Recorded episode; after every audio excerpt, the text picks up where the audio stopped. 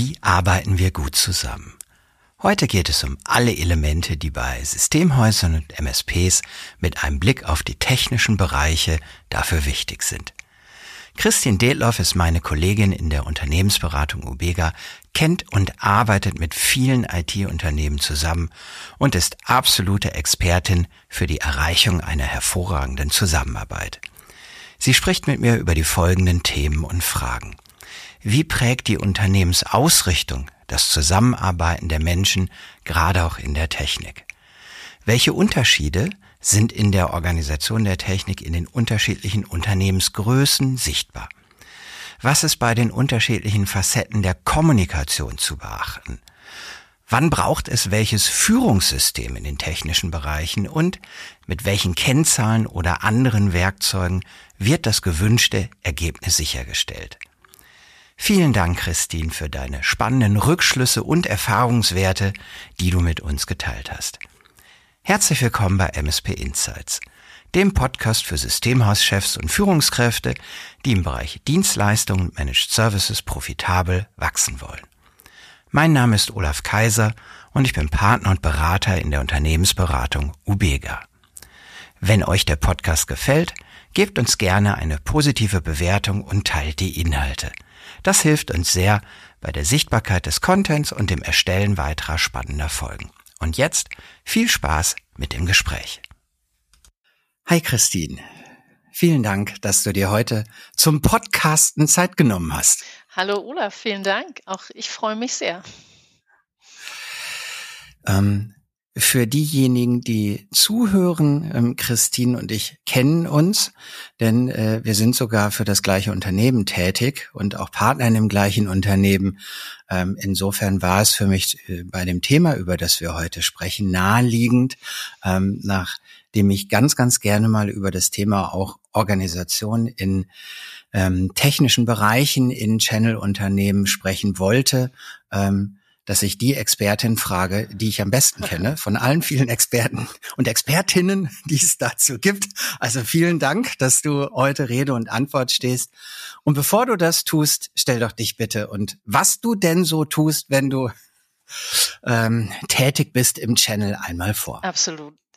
Ja, sehr gerne stelle ich mich vor. Also ich bin 42, ich lebe mit äh, meinen Kindern in Berlin und bin Betriebswirtin mit äh, Master in European Studies.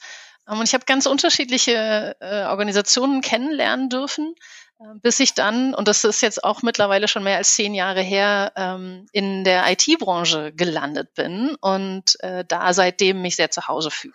Und seit 2018 bin ich Beraterin und Trainerin in der UBEGA und seit 2021 auch Partnerin und Geschäftsführerin. Und mein Herzensthema in der Beratung und im Training äh, lässt sich ganz gut unter der Frage zusammenfassen, wie arbeiten wir gut zusammen? Und dazu gehören so in meinem Verständnis ganz verschiedene Perspektiven. Ähm, und die erste Perspektive, auf die man da gucken kann, ist die Frage nach Kommunikation.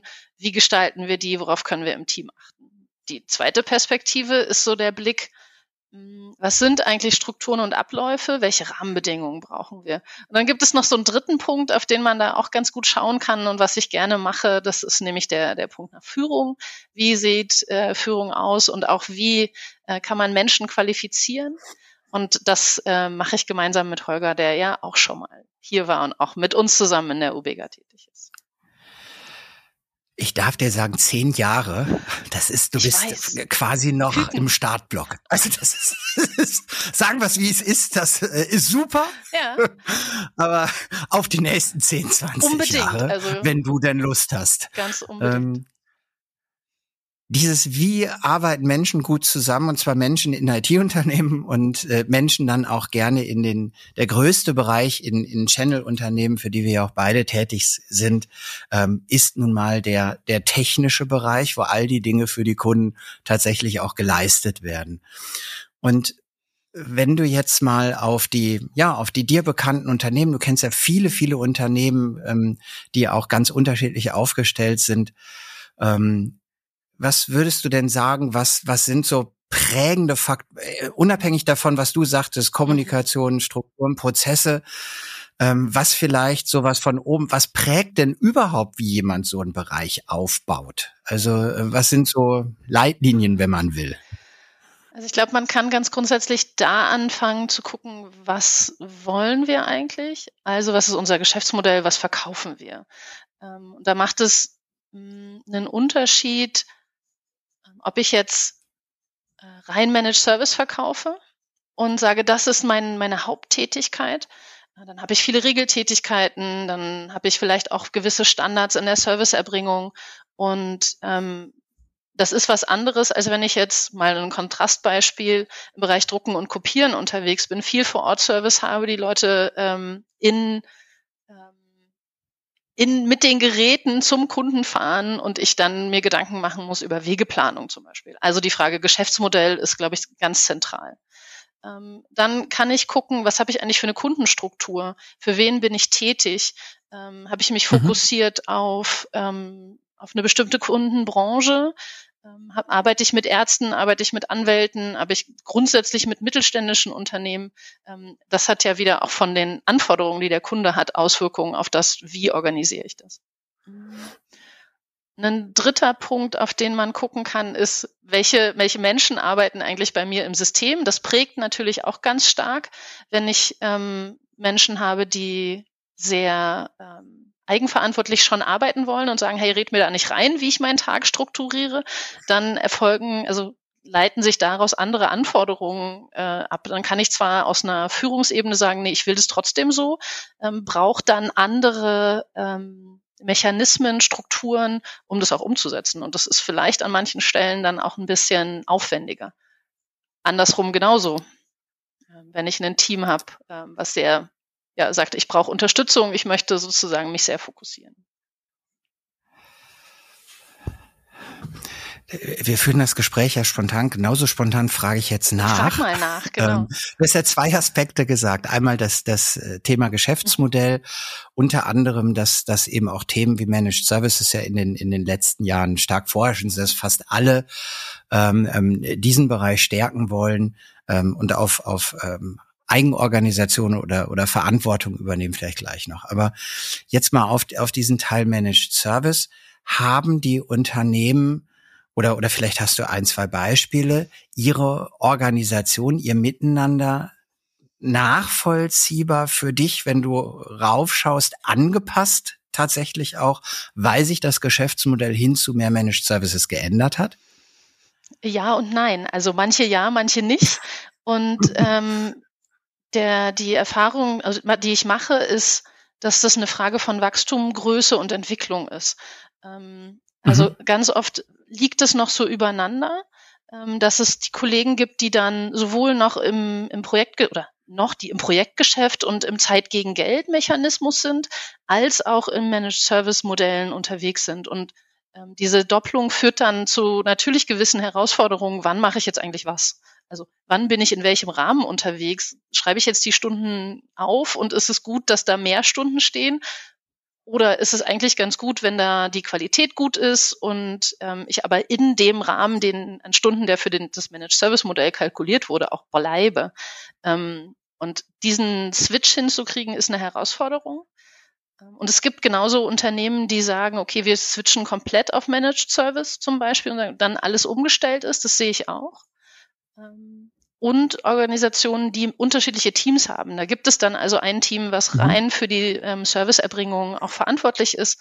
Und da geht es dann darum, die, die Schnittstellen ja zu ähm, klar festzulegen zwischen, okay, wo fängt jetzt das an? Welche Aufgaben gehören in das Managed Service Team und welche eben auch nicht mehr? Oder müssen woanders vorher erledigt werden? Mhm. Jetzt hast du unterschiedliche Größen angesprochen. Ähm, aber ich bleib noch mal kurz bei dem, was du dazwischen noch gesagt hast, nämlich ähm, wie, sagen wir mal, eigenverantwortlich möchte ich überhaupt, dass wir hier im Unternehmen, und das gilt ja vermutlich dann auch jenseits der Technik ja. als eine, eine, grundsätzliche kulturelle Frage, ähm, arbeiten. Siehst du siehst du da, ob das jetzt durch, sagen wir mal, das haben wir ja auch gesehen, dass das Themen wie OKR vor drei, vier Jahren äh, aufgekommen sind, was ja auch was damit zu tun hat, mehr zu den Mitarbeitern und Mitarbeiterinnen Verantwortung zu geben. Ähm, Hast du da, also gleiche Frage vom Muster her wie bei Managed Services auch, ähm, hast du da eine Entwicklung gesehen, dass sich die, der, der Aufbau dieses technischen Bereiches ähm, verändert hat, weil die Menschen dort mehr, mehr Verantwortung, mehr, mehr Freiheitsgrade ähm, bekommen sollten? Also das, was passiert, ist, dass der Wunsch steigt nach ähm, mhm. sowohl von Mitarbeiterseite oder Mitarbeitendenseite als auch aus einer Führungsseite zu sagen, hey, wir wollen eigenverantwortlicher arbeiten oder einen, einen größeren Blick auch haben, zu verstehen, warum darf ich was wie entscheiden, wo gehört das rein. Ähm, und das, was nachgezogen werden muss oder wo aus meiner Sicht auch noch ganz viel Entwicklungsbedarf ist, ist die Frage, wie mache ich das denn eigentlich, eigenverantwortlich mhm. arbeiten mhm. und Menschen dabei auch zu unterstützen, eigenverantwortlich zu arbeiten. Das heißt, aus meiner Wahrnehmung ist das gerade in vielen Unternehmen noch im Prozess, ähm, dass es aus einer Teamleitungs-, Geschäftsführungssicht heraus diesen Wunsch gibt, hey, die sollen doch mehr eigenverantwortlich arbeiten, mal in, in Anführungszeichen gesprochen und auch der Wunsch aus einer Belegschaft heraus zu sagen, klar will ich meinen Arbeitsbereich gestalten. Und das zusammenzubringen, ist, glaube ich, eine gute Aufgabe, um zu gucken, also ich gehe da mal rein, was braucht eigentlich eigenverantwortliches Arbeiten? Ähm, aus meiner Sicht braucht es erstmal eine, eine Ausrichtung, wo wollen wir hin? Also was ist, was ist das, was wir machen und warum? Ähm, da dann als zweiter Punkt kommt dazu, ähm, wie sind denn meine, wie ist mein Handlungsrahmen? Also was darf ich denn in meinem eigenverantwortlichen Handeln entscheiden? Was darf die andere Person neben mir? Und wen muss ich fragen, wenn meine eigene Grenze an Handlungsrahmen erreicht ist? Ähm, und ein dritter Punkt ähm, ist die Frage von Freiwilligkeit. Also eigenverantwortliches Handeln braucht Freiwilligkeit in dem, was ich tue. Sonst ist es ja nicht mehr eigenverantwortlich. Und da kommen wir zu so einem leichten Dilemma in einer abhängigen Beschäftigung. Und ich sage, hey, das ist aber das, was gemacht werden muss. Und auf der anderen Seite die Freiwilligkeit. Dann könnte es sozusagen, da braucht es eine Begeisterung, eine Motivation. Und dann sind wir wieder beim Thema Kommunikation und Transparenz. Um eigenverantwortlich zu arbeiten, braucht es ja auch eine Transparenz über Informationen, wo, also wenn wir da mal ganz konkret reingehen, welches Vertragsmodell habe ich mit dem Kunden? Wie sind die SLAs? Ähm, wie viele Stunden haben wir da schon drauf gebucht? Dürfen wir da überhaupt noch mehr ähm, gerade draufgehen? Was passiert, wenn wir da ähm, an eine Grenze kommen? Wer spricht dann mit dem Kunden? All diese Faktoren, da hilft es, dass die sichtbar sind, um dann eigenverantwortlich handeln zu können. Und da nehme ich schon noch wahr, dass das an ganz vielen Stellen an unterschiedlichen Punkten hakt. Also die Transparenz oder die Frage von Motivation oder von den passenden Verantwortlichkeiten. In diesem Aspekt, wie arbeiten wir zusammen oder dem ne, in, unter diesem Mantel ähm, bei Eigenverantwortlichkeit verändert sich ja was zwischen der Führungsebene und den Mitarbeitenden, die was tun, weil zumindest mal das Wie, was du auch gerade sagtest, im, im, im Wunsch ja äh, der Zielsituation mehr zu den Mitarbeitenden geht.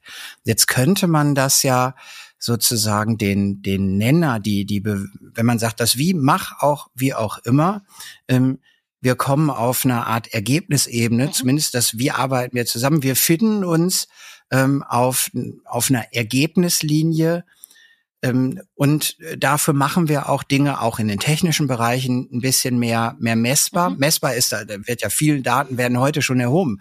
Ähm, die Frage ist, sind, gibt es auch einen Sollzustand für diese mhm. Daten. Also nur, dass ich viele Daten habe, heißt ja nur, ich habe viele Daten. Ja. Also ähm, jetzt könnte ich ja das mit den Freiheitsgraden auf der einen Seite und was möchte das Unternehmen erreichen auf der anderen Seite und, und wie, wie kommen die Menschen da zusammen ähm, auf dieser Strecke Führung zu, zu Mitarbeitenden, könnte ich das ja vielleicht über diese Ergebnis und, und über so eine Art Soll-Situation ja. auch für die technischen Bereiche lösen. Ist das etwas, was du wahrnimmst oder auch deine Meinung gerne überhaupt dazu? Brauchst du dieses Kennzahlenzeugs, Mensch? Also, wenn ich erwarte, dass meine Techniker eine bestimmte Anzahl an erreichbaren Stunden schaffe, dann muss ich diese Anzahl an erreichbaren Stunden irgendwann mal festlegen. Ähm, mhm. Also das erlebe ich regelmäßig in auch Seminaren, wenn es darum geht, hey, wie kann ich denn meine Technikersteuerung noch verbessern, optimieren? Ähm, dann taucht da der Wunsch auf, ich möchte, dass die mehr abrechenbare Stunden aufschreiben. Und dann haben viele, wie du schilderst, eine Zahl, aber ah, wir sind da bei so und so viel Prozent, egal wo wir da landen. Und wir wollen besser werden. Und dann ist meine Frage regelmäßig, okay, wo wollt ihr denn dahin? Habt ihr da mal Ziele festgelegt? Habt ihr die kommuniziert an die Kollegen? Ähm, hm. Und da wird's dann manchmal, ähm, dann ist es genau die Frage. Also ja, Ziele festlegen. Wie viele Stunden wollen wir denn, dass ihr liebe Kollegen in der Technik aufschreibt. Das ist da der erste Schritt, äh, dass man dann gemeinsam auch darüber schauen kann, wo stehst du da, was schaffst du und woran hakt das vielleicht auch. Ähm, ich glaube, die, die Erkenntnis, was kann ich ändern, funktioniert nur dann, wenn ich erstmal darauf schaue, wo wollen wir hin, wo stehe ich und dann eine Diskrepanz feststelle und sage, okay, was, was ist denn realistisch? Ähm, ein Gedanke dazu noch. Ähm, ich glaube, was nicht realistisch ist, ist ein Ziel zu sagen, wir wollen acht abrechenbare Stunden im Standard pro Tag pro Mitarbeiter. Ähm, wenn man das jetzt auf den Tag runterrechnet, weil es gibt ja dann doch noch sowas wie Weiterbildung, Urlaube, ähm, interne Aufgaben. Ähm, da kann man, glaube ich, gut drauf gucken, was, wie, wie kalkuliert man das?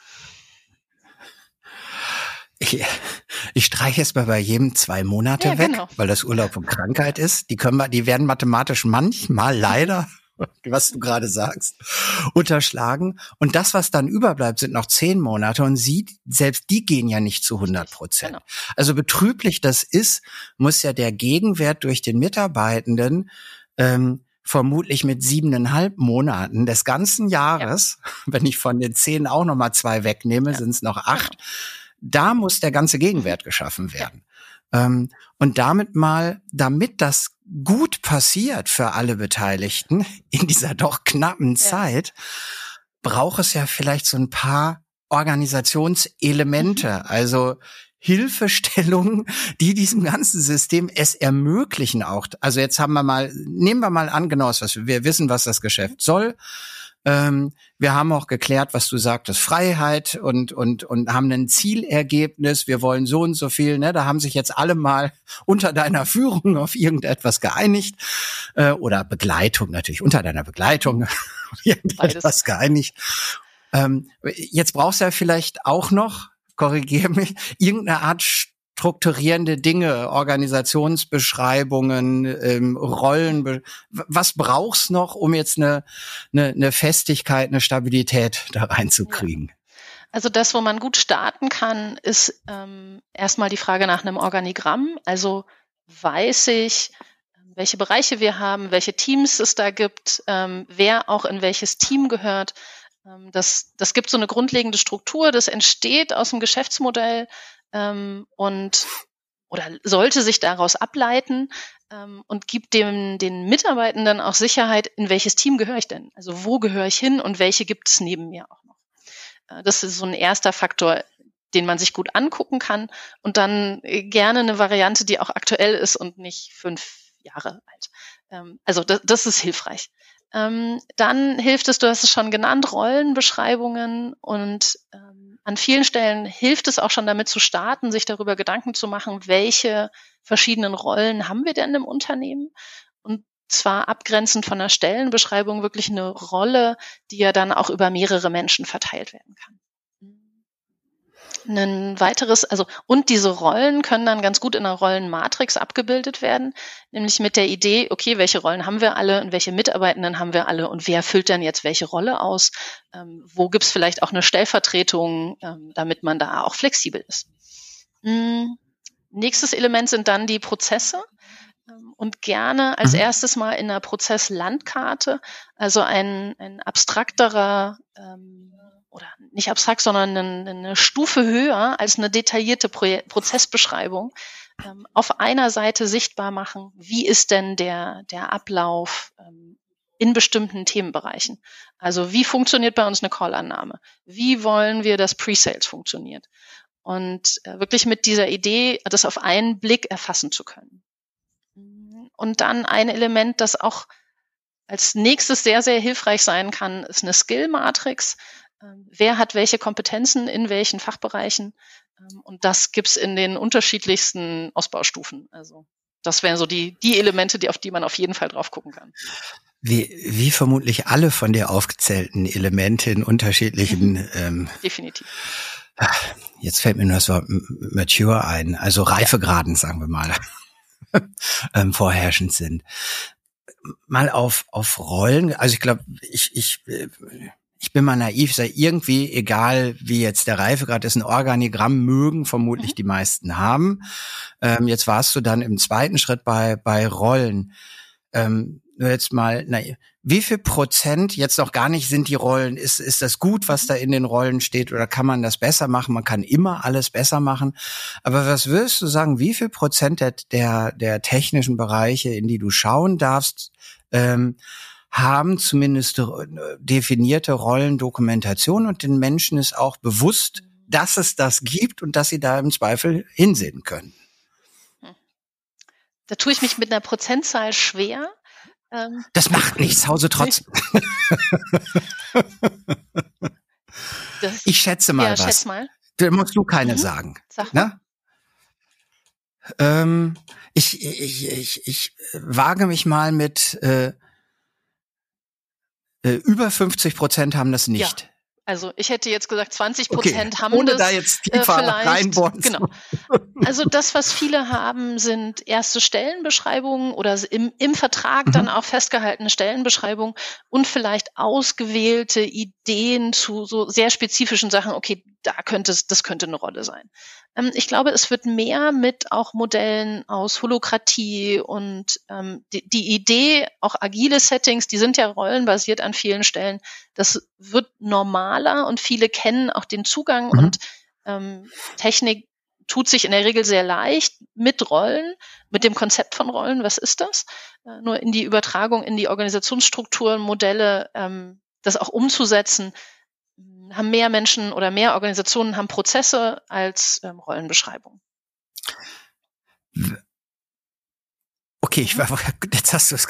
Ich wollte gerade fragen, wenn man jetzt sagt, wenn jemand, der zuhört, die zuhört, sagt, ähm, da, da ist vielleicht ein Potenzial für uns. Würdest du sagen, das gehört in eine, nehmen wir mal an, das Organigramm ist da, ne? Ähm, das gehört in eine Form von gemeinsamer Entwicklung, was Prozesse und Rollen, egal jetzt wie genau die Abfolge, dass man da tiefer und präziser wird, oder lässt sich das losgelöst voneinander betrachten?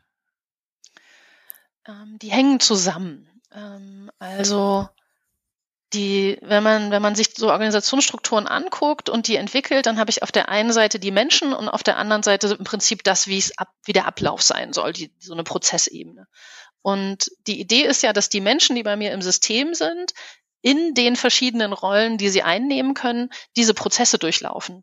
Und dann basiert ja so ein, oder die gestalten sozusagen das abwickeln. Ähm, und dann ist ja die Idee, dann habe ich vielleicht eine Rolle als ähm, Servicetechniker und habe da sozusagen bearbeite meine Incidents und ich habe eine Rolle als äh, Pre-Sales Consultant und ähm, unterstütze den Vertrieb mhm. mit, also bei den Kunden vor Ort auch zu sagen, okay, in dem Projekt gehen wir technisch in die Richtung oder in die Richtung. Und damit verbunden sind ja unterschiedliche Abläufe. Muss ich mir an jeder Stelle mal einen anderen Hut aufsetzen und ähm, der Prozess ist auch anders. Das heißt, ich habe vielleicht äh, in einem Prozess muss ich selber mal den Hut wechseln und bin es dann noch selber oder gebe es an eine andere Person ab. Ähm, das heißt, man kann das gut zusammen entwickeln, zu schauen, welche Rollen brauchen wir bei uns in der Organisation ähm, und in welchen Prozessen wollen wir arbeiten. Ähm, es, das, was ich immer, das, was ich immer wieder oder was ich gerne sehe, ist so, dass es es gibt ein Organigramm, so wie du geschildert hast. Die meisten haben schon mal eine Idee oder was aufgemalt. Es gibt so einen, so einen ersten Ansatz.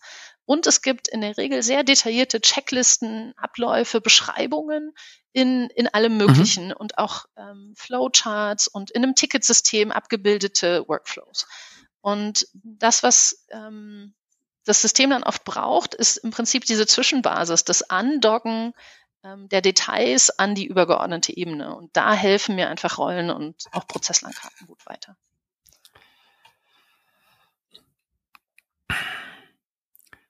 Jetzt nehmen wir auch da mal an, das mhm. gibt es alles. also in einem, in einem äh, ähm, lebbaren Zustand. Ja. Ähm, jetzt hast du ja zum Start so, so, drei Elemente gesagt für wie arbeiten wir gut mhm. ne, zusammen. Und da war auch Kommunikation, wenn ich mich ja. richtig erinnere, dabei. Und jetzt auch, wenn ich das alles habe, ich habe so ein bisschen, ne, so ein bisschen, also ich habe diese wunderbaren Rollen, ich habe äh, hervorragende äh, Prozesse, die etc. etc. Ähm, jetzt, wie siehst du das, äh, den, den, die Menschen, die jetzt ne, auch willens sind, in dieser Strukturgebung zu arbeiten, ähm, brauchen ja auch eine, eine, eine kommunikative Fähigkeit. Also das eine ist, ich verstehe, was da steht und wann was passieren soll und was ich ja. gemäß Rolle darin tue. Das heißt ja aber nicht zwingend, dass ich kommunikativ auch schon ne, so, so aufgestellt bin, dass gemäß dieser Abläufe oder in der Kundenkommunikation beispielsweise, vieles in der Technik ist ja auch, was toll ist, Kommunikation mit Kunden. Ähm, wie, wie ist so, so deine, deine Sicht auf dieses Element, wenn wir mal von den mhm. ja, Strukturgebenden weggehen, auf überhaupt Kommunikation, weil wir sind ja im technischen ja, ja, Bereich. Das, ne? Da könnte man ja sagen, da gehe ich hin, weil ich eins nicht machen möchte. Mit Menschen reden. Mit anderen Menschen kommunizieren. Mist. Mist. Also ich, ich sehe Organisationen ähm, oder einen kurzen Exkurs, die genau das ihren Technikern abnehmen und sagen, okay, wir haben jemanden, dem liegt es total, mit dem Kunden zu kommunizieren, egal ob ich das jetzt Disposition nenne oder nicht.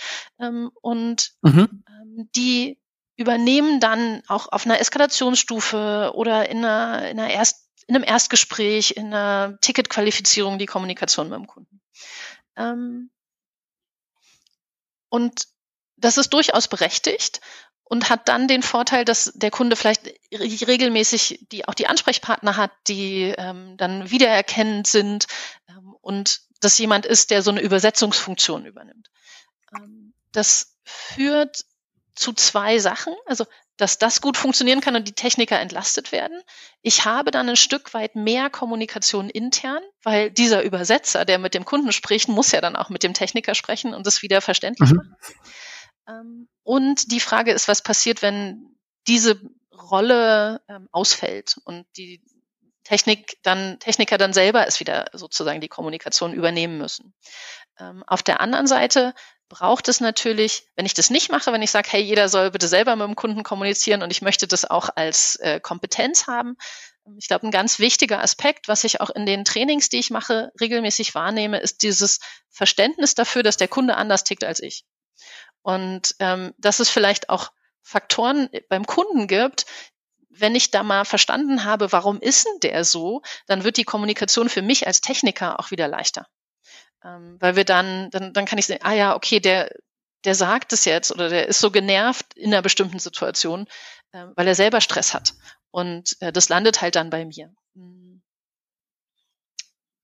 Also ich glaube, an der Stelle ähm, wichtiger ähm, Zusammenschnitt von Strukturen und Kommunikation. Je klarer meine internen Abläufe sind, desto einfacher für die Techniker die Kommunikation mit dem Kunden. Ähm, Praxisbeispiel, ähm, Kunde ruft beim Techniker an und sagt, ähm, hier bei dem Ticket, ähm, der Kollege hat da das und das gemacht und wann kommt denn da jemand und liefert jetzt den Monitor aus? In dem Moment, wo ich ganz klar weiß, okay, ich kann mir hier mein Ticket angucken, da steht es drin, ich weiß, äh, wen ich intern fragen muss, wie vielleicht auch Eskalationsprozesse sind, kann ich dem Kunden kommunizieren, okay, ich kümmere mich darum, wir melden uns in einer halben Stunde wieder, ähm, mitten im Zwischenschritt, dann kriegen Sie die nächste Information.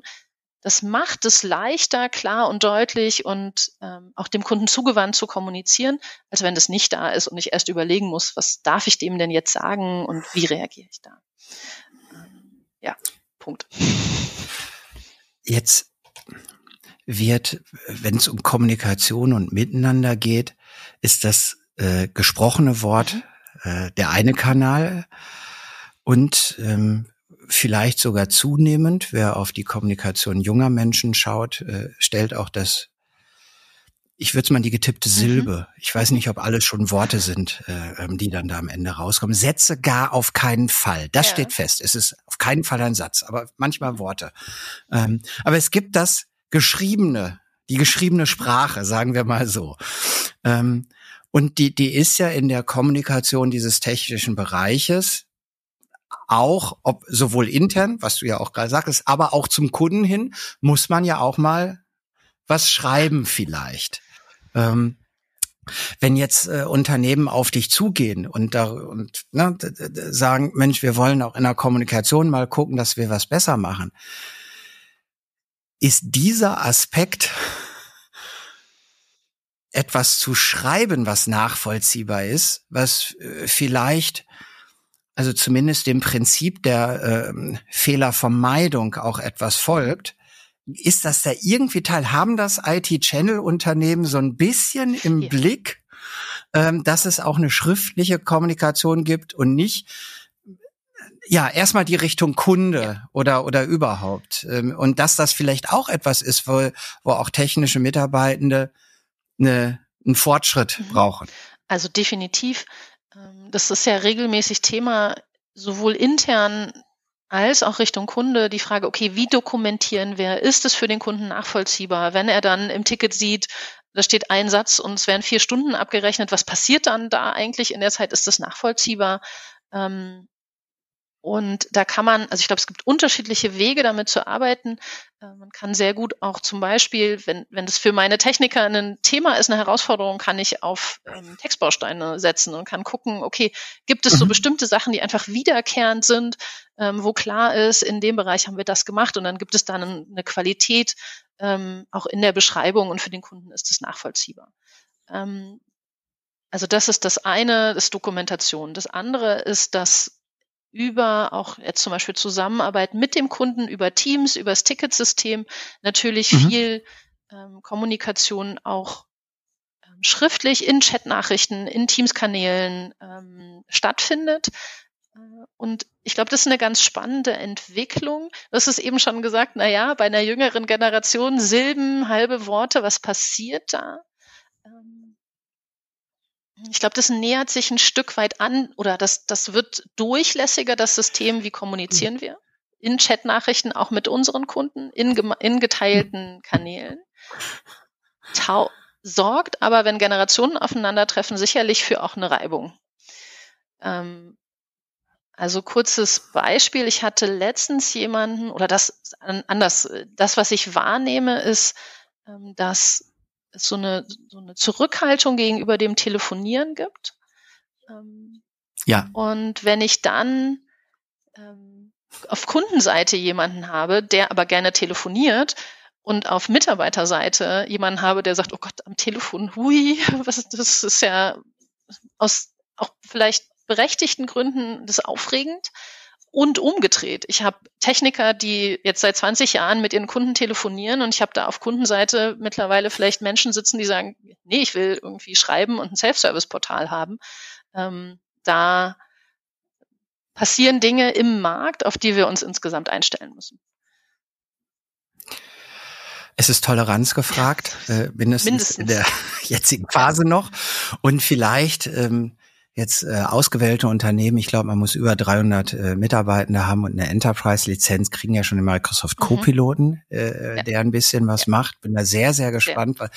Na, also gerade den schriftlichen Teil. Und irgendwann, ich habe äh, wirklich am Wochenende nochmal das schon vier Jahre alte Video von dem Google-Chef, mhm. vielleicht kennst du das gesehen, wo ja ähm, eine, eine künstliche Stimme ähm, im Friseursalon einen Termin macht. Mhm. Das Hast du das Video schon mal gesehen? Das muss ich mir noch angucken.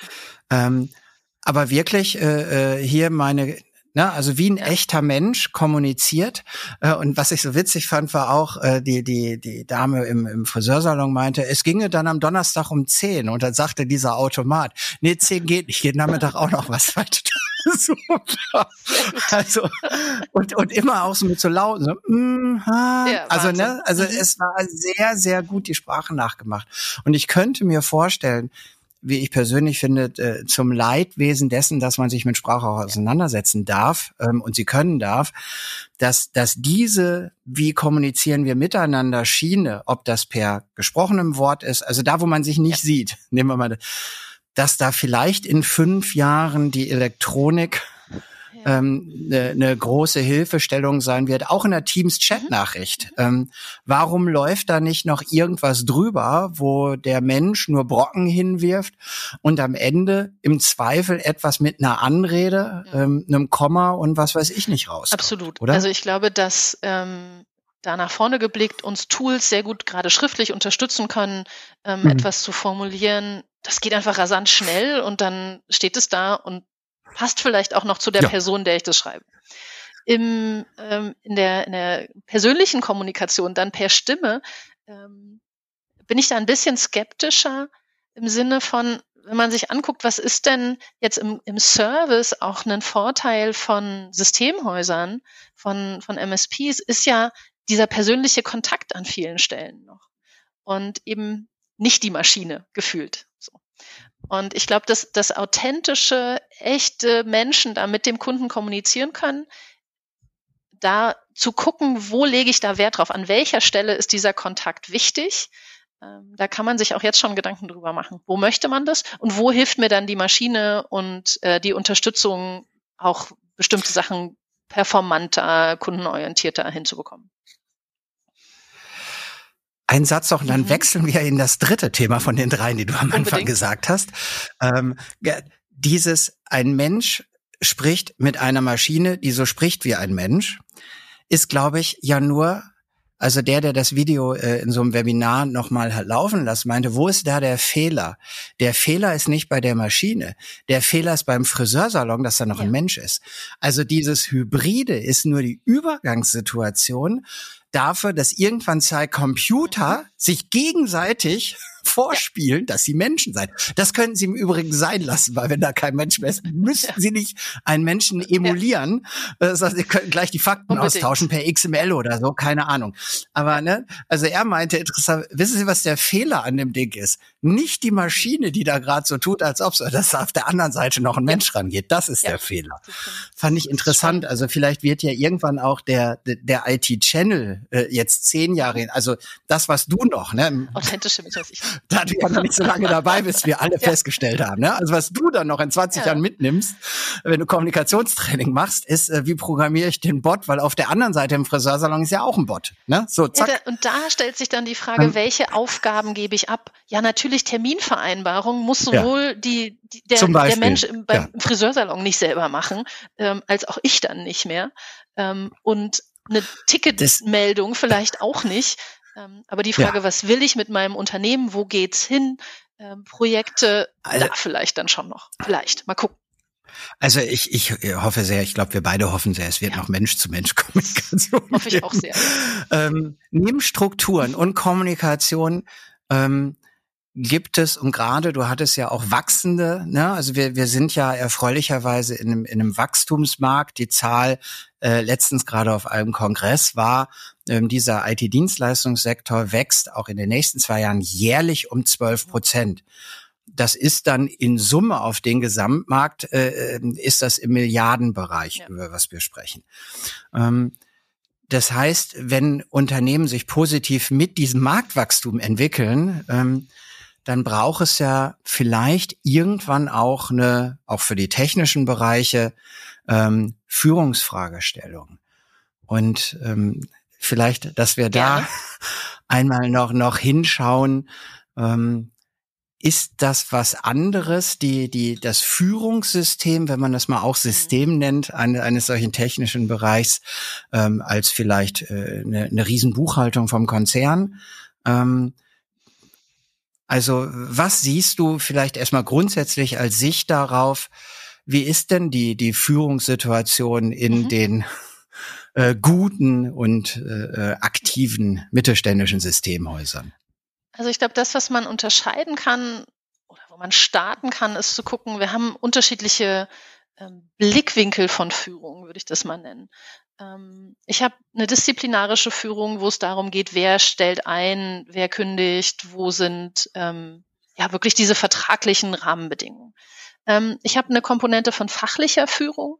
Ähm, wer hat die Idee, wo es in dem Projekt weitergeht oder mit dem Portfolio-Baustein? Wie entwickeln wir diesen Kunden?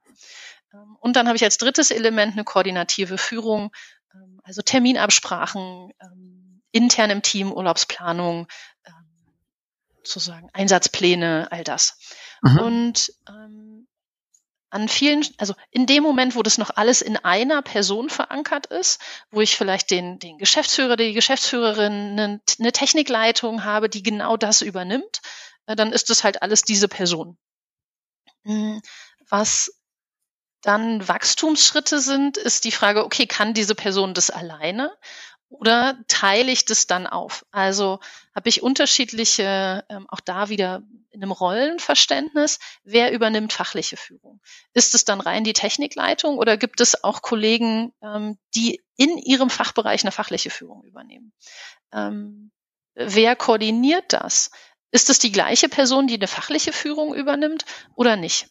Und meine Erfahrung ist, dass wenn, wenn die Systeme größer werden, ähm, und das eine, man, man macht den besten Mitarbeiter, den besten Consultant zum Technikleiter, dass das dann ein Engpass wird, wenn die Menschen inhaltlich noch mitarbeiten, also im System weiter fachlich arbeiten, fachlich, disziplinarisch und koordinativ führen sollen.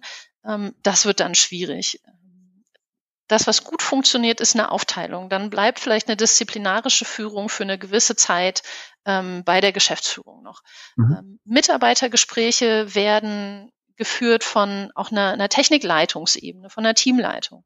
Eine koordinative Führung ähm, wird verteilt, übernimmt dann, ähm, man koordiniert sich selber, da waren wir vorhin beim Thema Eigenverantwortung ähm, und eine, eine Führungsebene, die Teamleitung ähm, unterstützt dann im Falle, wenn man sich nicht einig wird äh, oder das nicht geregelt kriegt.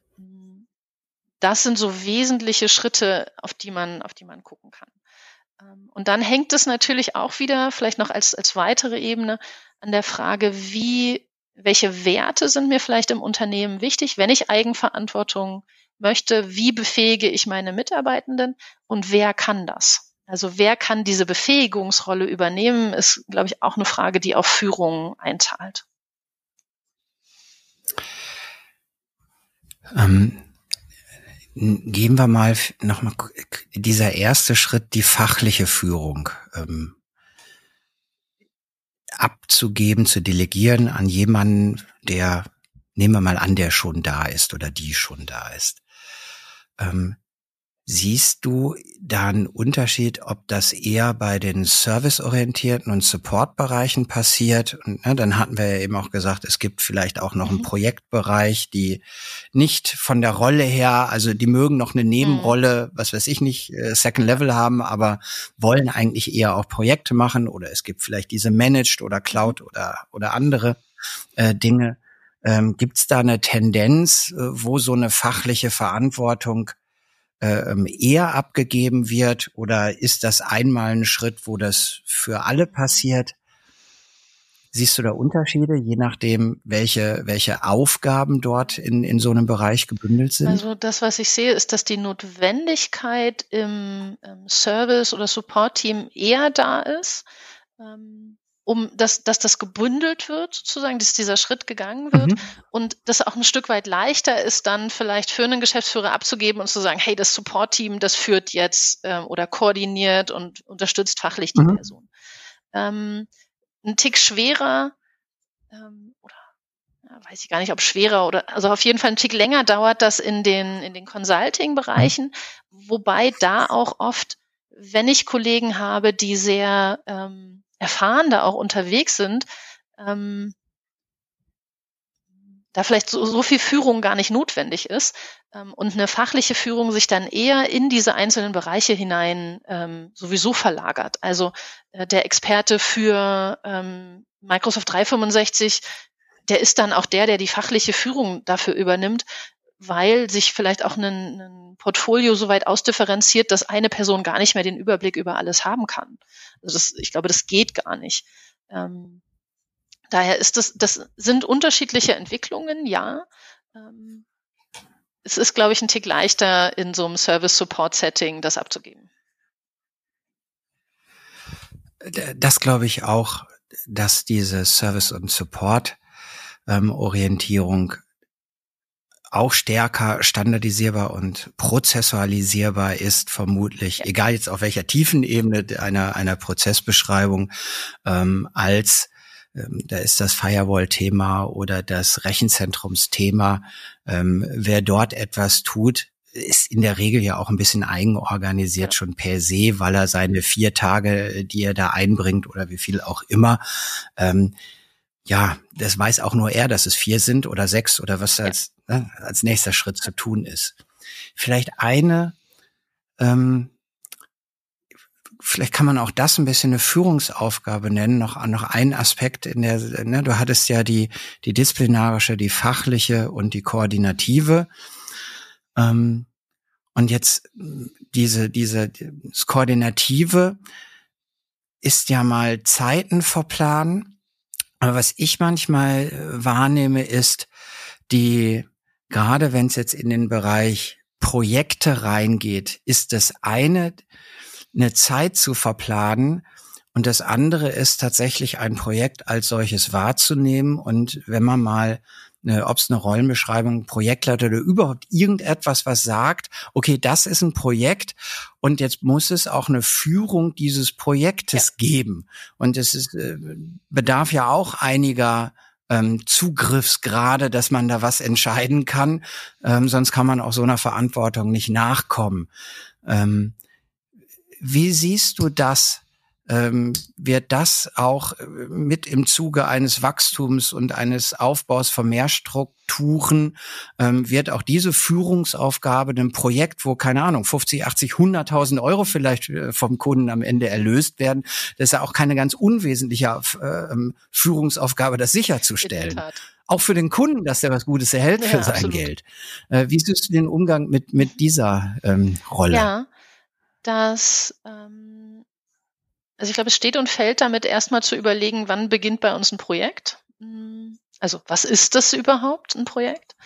Und ähm, dann gibt es da so zwei Bewegungen oder zwei Tendenzen. Einmal ist dann das Projekt, die Projektleitung in der Technik. Und schwierig wird es an den Stellen, wenn ich, wenn der Teamleiter auch immer die Projekte leitet dann gibt es so einen kleinen Engpass. Ähm, das funktioniert, glaube ich, besser, wenn man das ähm, verteilen kann und auch ähm, klar hat, okay, was sind Aufgaben von Projektleitern? Wo arbeitet der Projektleiter, wenn er in der Technik angesiedelt ist, selber noch mit?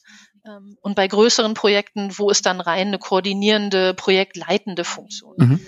Ähm, oder liegt eine Projektleitung vielleicht auch bei einem, bei einem vertrieblichen Mitarbeiter oder bei jemandem, der wirklich rein nur sozusagen diesen Blick über eine Projektleitung hat.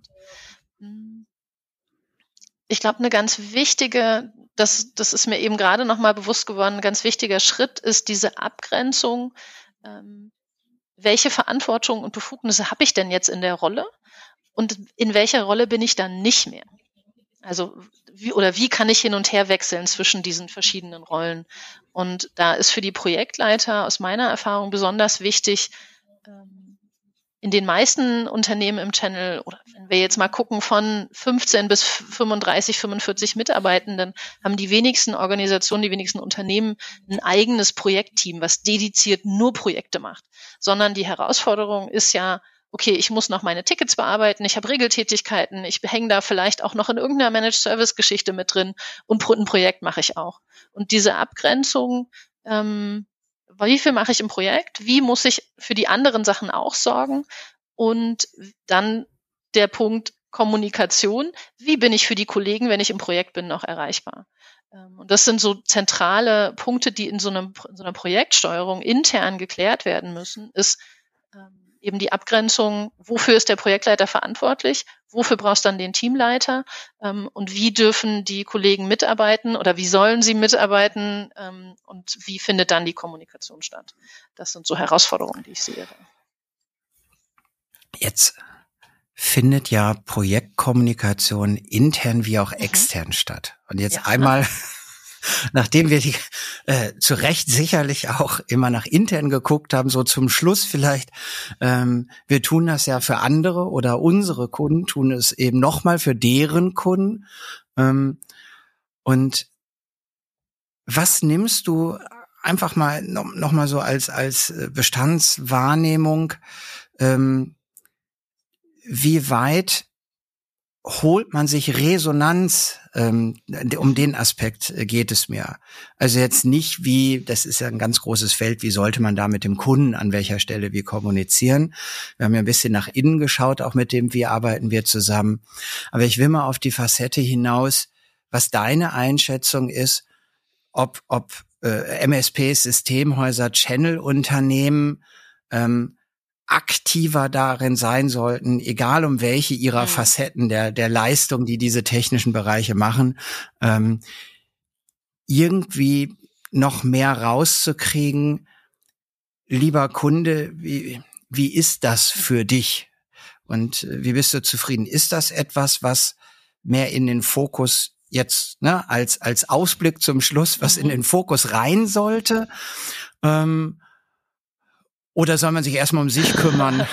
mit all den von dir äh, wertvoll gegebenen Hinweisen und, und da wird schon alles gut. Klar, genau so. Es wird schon alles gut. Nein, Quatsch. Ähm, Optimismus Optim reicht. Ich, also, wie du sagst, das ist kein Selbstzweck. Ähm, auch Strukturen und Prozesse und Kommunikation dienen ja nicht irgendwie, dass mir das Spaß macht als Unternehmen, sondern sie dienen dem Kunden. Und ähm, daher darf ich den da an vielen Stellen ganz zentral in, in den Fokus meines Handelns stellen. Und ähm, wir haben vorhin über Rollen und Prozesse und Prozesslandkarten gesprochen. Und in kurzer Werbeblock in dem ähm, UBEGA Framework für Rollen und Prozesse kann man sich ja genau angucken, wie sehen eigentlich so Rollen- und Prozessbeschreibungen aus. Und zwei zentrale Punkte, um auf diesen Punkt äh, Resonanz zum Kunden zu kommen, sind bei Rollenbeschreibungen, ähm, was ist sozusagen so Sinn und Zweck dieser Rolle? Wozu ist sie eigentlich da? Mit Blick auf den Kunden. Und bei den Prozesslandkarten, wir starten ja immer mit einem Kundenbedürfnis. Also ein, ein Prozess dient dem Kunde, also was ist sein Bedarf und am Ende eine Zufriedenheit. Und die Idee ist an vielen Stellen zu sagen, hey, wir wollen ja, dass der Kunde zufrieden ist. Und um rauszufinden, ob mein Kunde zufrieden ist, darf ich ihn sehr wohl an vielen Stellen fragen, ob er das ist. Und da gibt es sicherlich ganz, ganz unterschiedliche Wege vom direkten Gespräch mit dem Kunden, also vielleicht auch Jahresgespräche. Ich kann das natürlich auch abfragen über äh, nach einem Ticket, nach einem geschlossenen, bewerte das. Ich glaube, ein ganz wichtiger Aspekt ist da wirklich regelmäßig im Gespräch, im Austausch mit dem Kunden zu sein und sich durchaus zu trauen, ähm, eine, eine Rückmeldung abzuholen. Ähm, was brauchen meine Kunden und wie muss ich intern meine Abläufe anpassen ähm, oder so gestalten, dass sich das ja, ermöglichen kann?